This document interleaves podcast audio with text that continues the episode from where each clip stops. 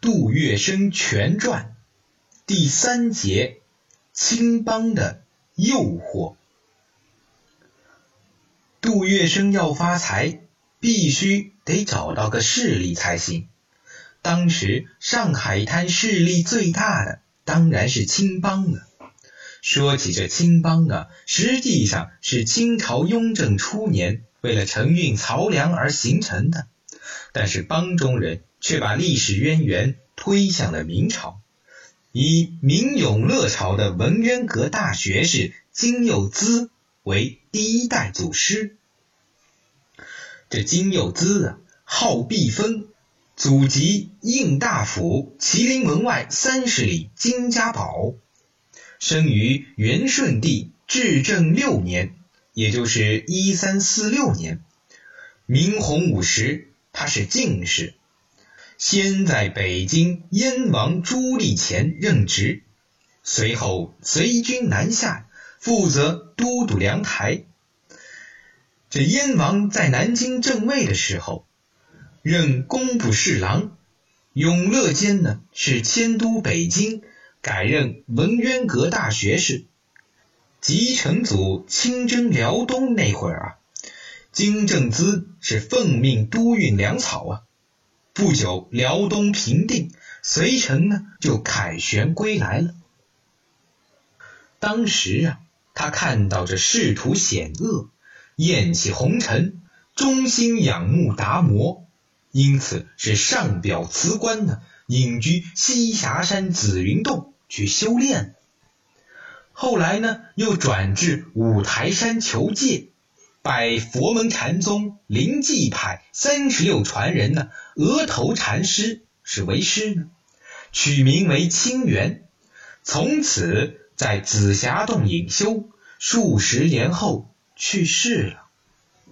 这就是青帮以达摩为祖始，把金幼滋呢尊为第一代祖师的来历。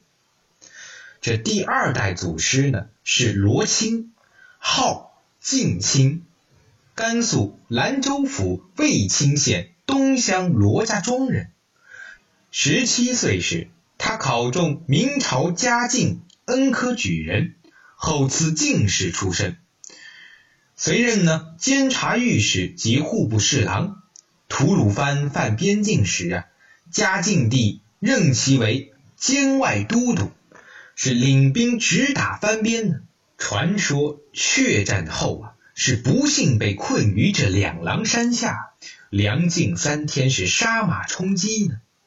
忽然跑来一个和尚，告诉他说，他们寺院悬崖后面有本朝清源禅师北征时所任藏的粮食，让他去取。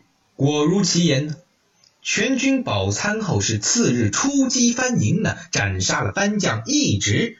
追到了番都，这番主出降呢，表明以后永不背叛。罗呢是接受了降书，大获全胜而归呀。归途中是经过了五台山，求访清源禅师的遗迹。由此，五台山的方丈横修禅师指引。从佛笼中是取出了金幼滋的一些遗物，并让嘉庆皇帝呢是封他为护国禅师。这罗青呢是深受感动，即由横修领至金幼滋的塔下，是拜金幼滋为师啊。后人在师傅身后拜师呢，就称为灵前教祖，也就是起源于此了。后来，这罗青呢被严嵩父子是暗害，入狱十二年。万历年间，由于边事需要，就把他释放了。但是呢，他立了功，却不愿意受禄。一个人呢，是跑至栖霞山紫方洞金幼滋修炼出道的地方，在那里修行，在那儿终了了一生。再来说说这第三代祖师。陆奎，号道元，江苏镇江丹徒人，自幼学武，精干技击，当过江右总兵。明灭亡以后啊，他是隐居茅山，后慕罗钦征藩定回之功及其能通满蒙回藏语言文字之能呢，又为佛教禅宗嫡系，因此到五台山求道。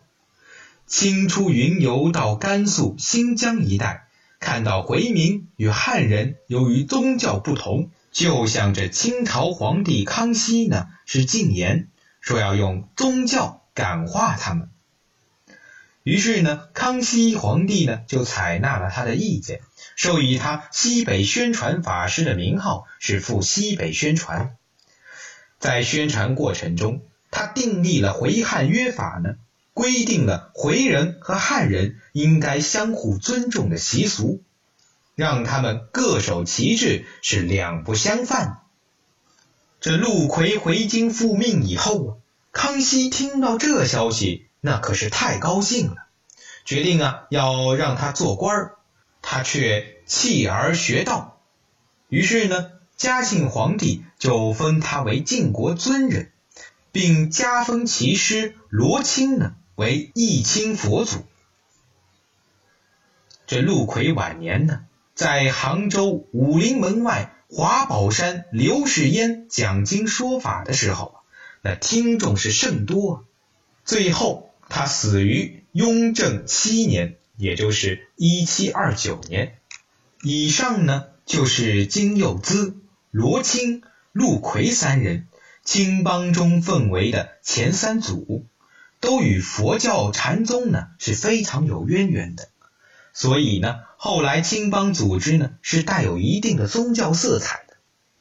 这青帮真正的祖师啊，起生于陆奎的徒弟石当、钱坚、潘青这三人，这即所谓的后三祖啊。我们先从这个温当给大家说起。这温当呢，是老温的温。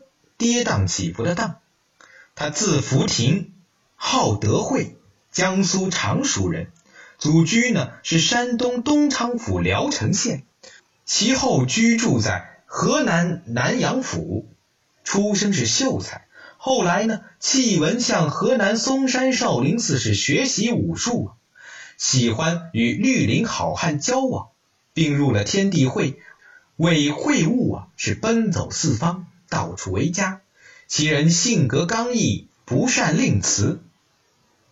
这钱坚呢，字福斋，号德正，江苏武进人，迁居啊安徽省徽州府，为人是精明勇敢。小时候啊是随父亲经商的，移居开封。他十六岁的时候是父母双亡，无心继承父业，于是改学拳术，入了天地会。与温当呢是同立于张悦的部下，这张悦呢就是咱们天地会的头领。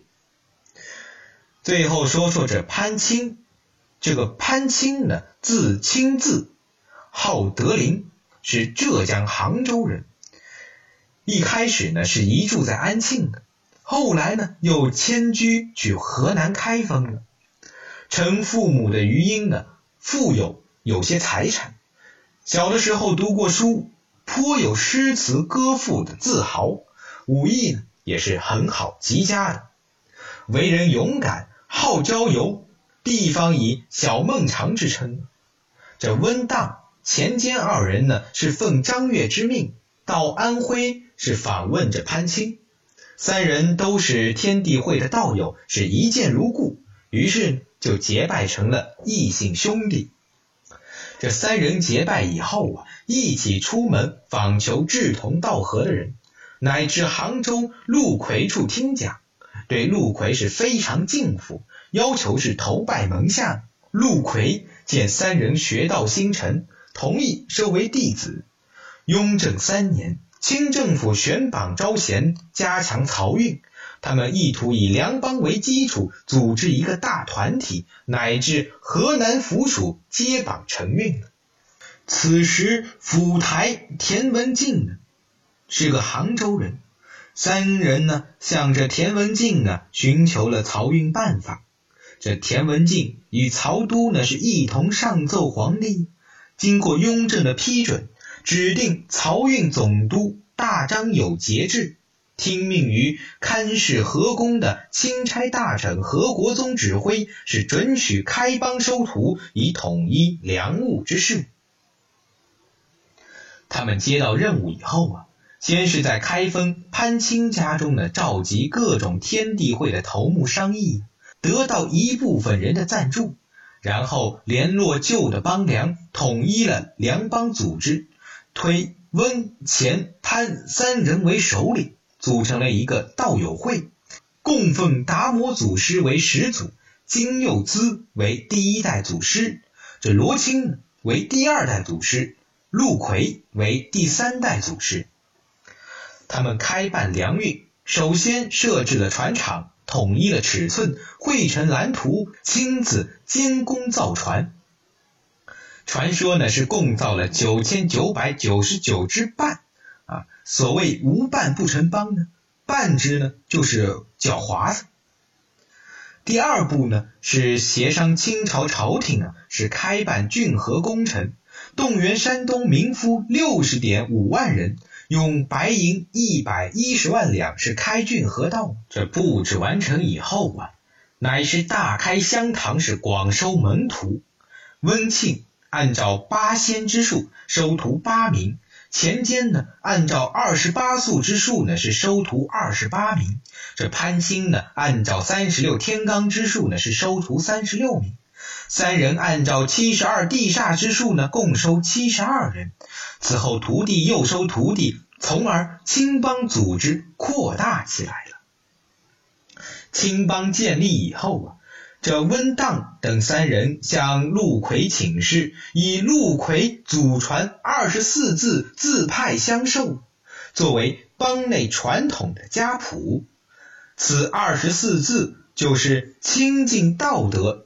文臣佛法，能人智慧，本来自信，原名行礼，大通物学。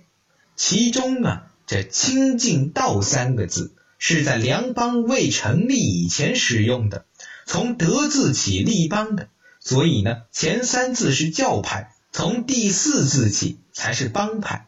立邦后，徒子徒孙越来越多，原来的这二十四字怕不够用，乃由王德将。及王将祖，帮内称之为小祖师，续定了二十四个字，就是万象归一、戒律传宝、化度为心、灵池广泰、普开门放、光明乾坤。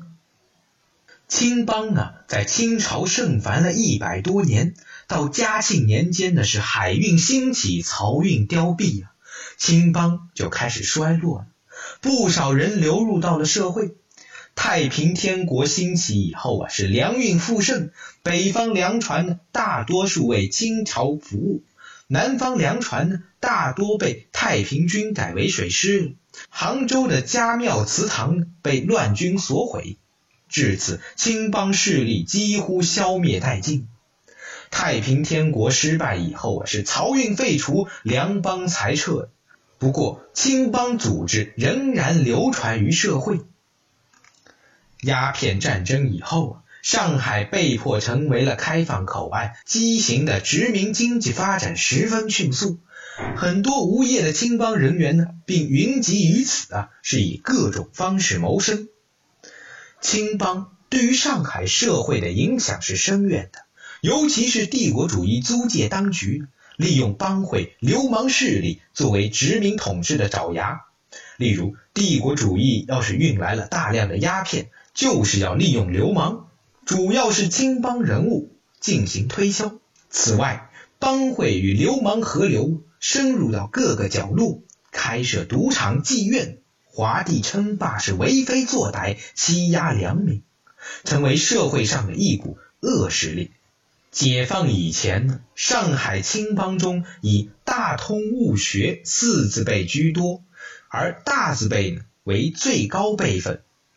当时十六部码头一带有一个大亨陈世昌，小名福生，早年曾在赌台上是套红绿签子。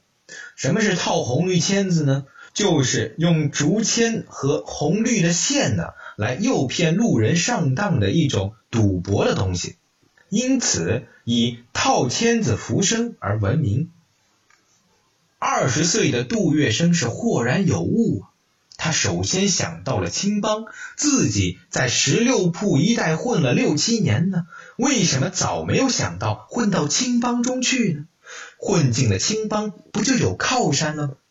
杜月笙呢，在等待着机会。